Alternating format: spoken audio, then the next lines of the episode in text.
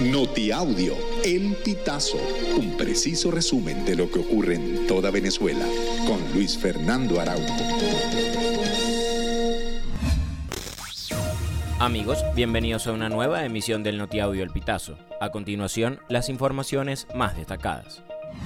El candidato a las elecciones primarias, Enrique Capriles Radonsky, declaró que tiene su mirada puesta en las presidenciales del 2024 por lo que tomó la decisión de apoyar la unidad y retirarse de la contienda de la primaria de la oposición prevista para el 22 de octubre. Durante su declaración, recalcó que ante el panorama de la inhabilitación que desde hace seis años pesa sobre su persona, tiene claro que lo que debe hacer es facilitar y ponerse del lado de la unidad. Capriles también agradeció el trabajo de la Comisión Nacional de Primaria y aseguró que este lunes consignará la carta para ponerse a la orden de la unidad.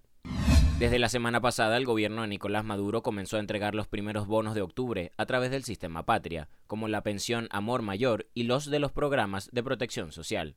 Sin embargo, estos son otros de los bonos correspondientes al mes de octubre que se espera que cancelen esta semana. Hasta el 15 de octubre se estará haciendo entrega de la primera bonificación especial de este mes, el bono Regreso a clases, el cual se asigna de manera directa y gradual por un monto de 150 bolívares. También se estará entregando el bono de corresponsabilidad y formación por un monto de 1.650 bolívares, bono cuadrantes de paz por 1.620 bolívares y bono de guerra, estipulado en 1.000 bolívares para los trabajadores del sector público y 1.640 bolívares para los jubilados. La presidenta de la Corporación de Turismo del Estado Nueva Esparta, Griselda Contreras, informó que la aerolínea española Plus Ultra comenzará a traer turistas desde Polonia a la isla de Margarita. En una entrevista explicó que desde noviembre de 2023 y hasta marzo de 2024 se van a fletar 132 vuelos charter desde Varsovia a la isla de Margarita, tras un acuerdo que suscribió Plus Ultra con Rainbow, uno de los grandes mayoristas de turismo polaco. Habitantes de los municipios Maracaibo y San Francisco en el estado Zulia reportaron la mañana de este lunes un apagón general. La falla se registró cerca de las 10 y 40 de la mañana. Los usuarios quedaron sin el servicio eléctrico posterior a una fluctuación o bajón en el flujo eléctrico. El apagón afectó a los otros municipios de la costa occidental del lago como Mara, Guajira, Jesús Enrique Lozada, La Cañada Urdaneta, Rosario y Machiques de Perijá.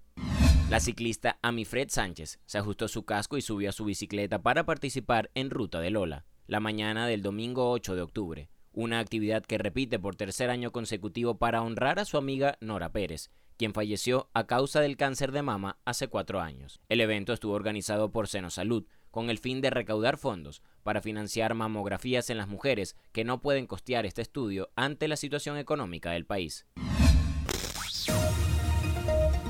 Amigos, y hasta acá llegamos con esta emisión del Notiaudio El Pitazo. Recuerda hacerte super aliado para mantener vivo el periodismo independiente en Venezuela. Narro para ustedes Luis Fernando Araujo.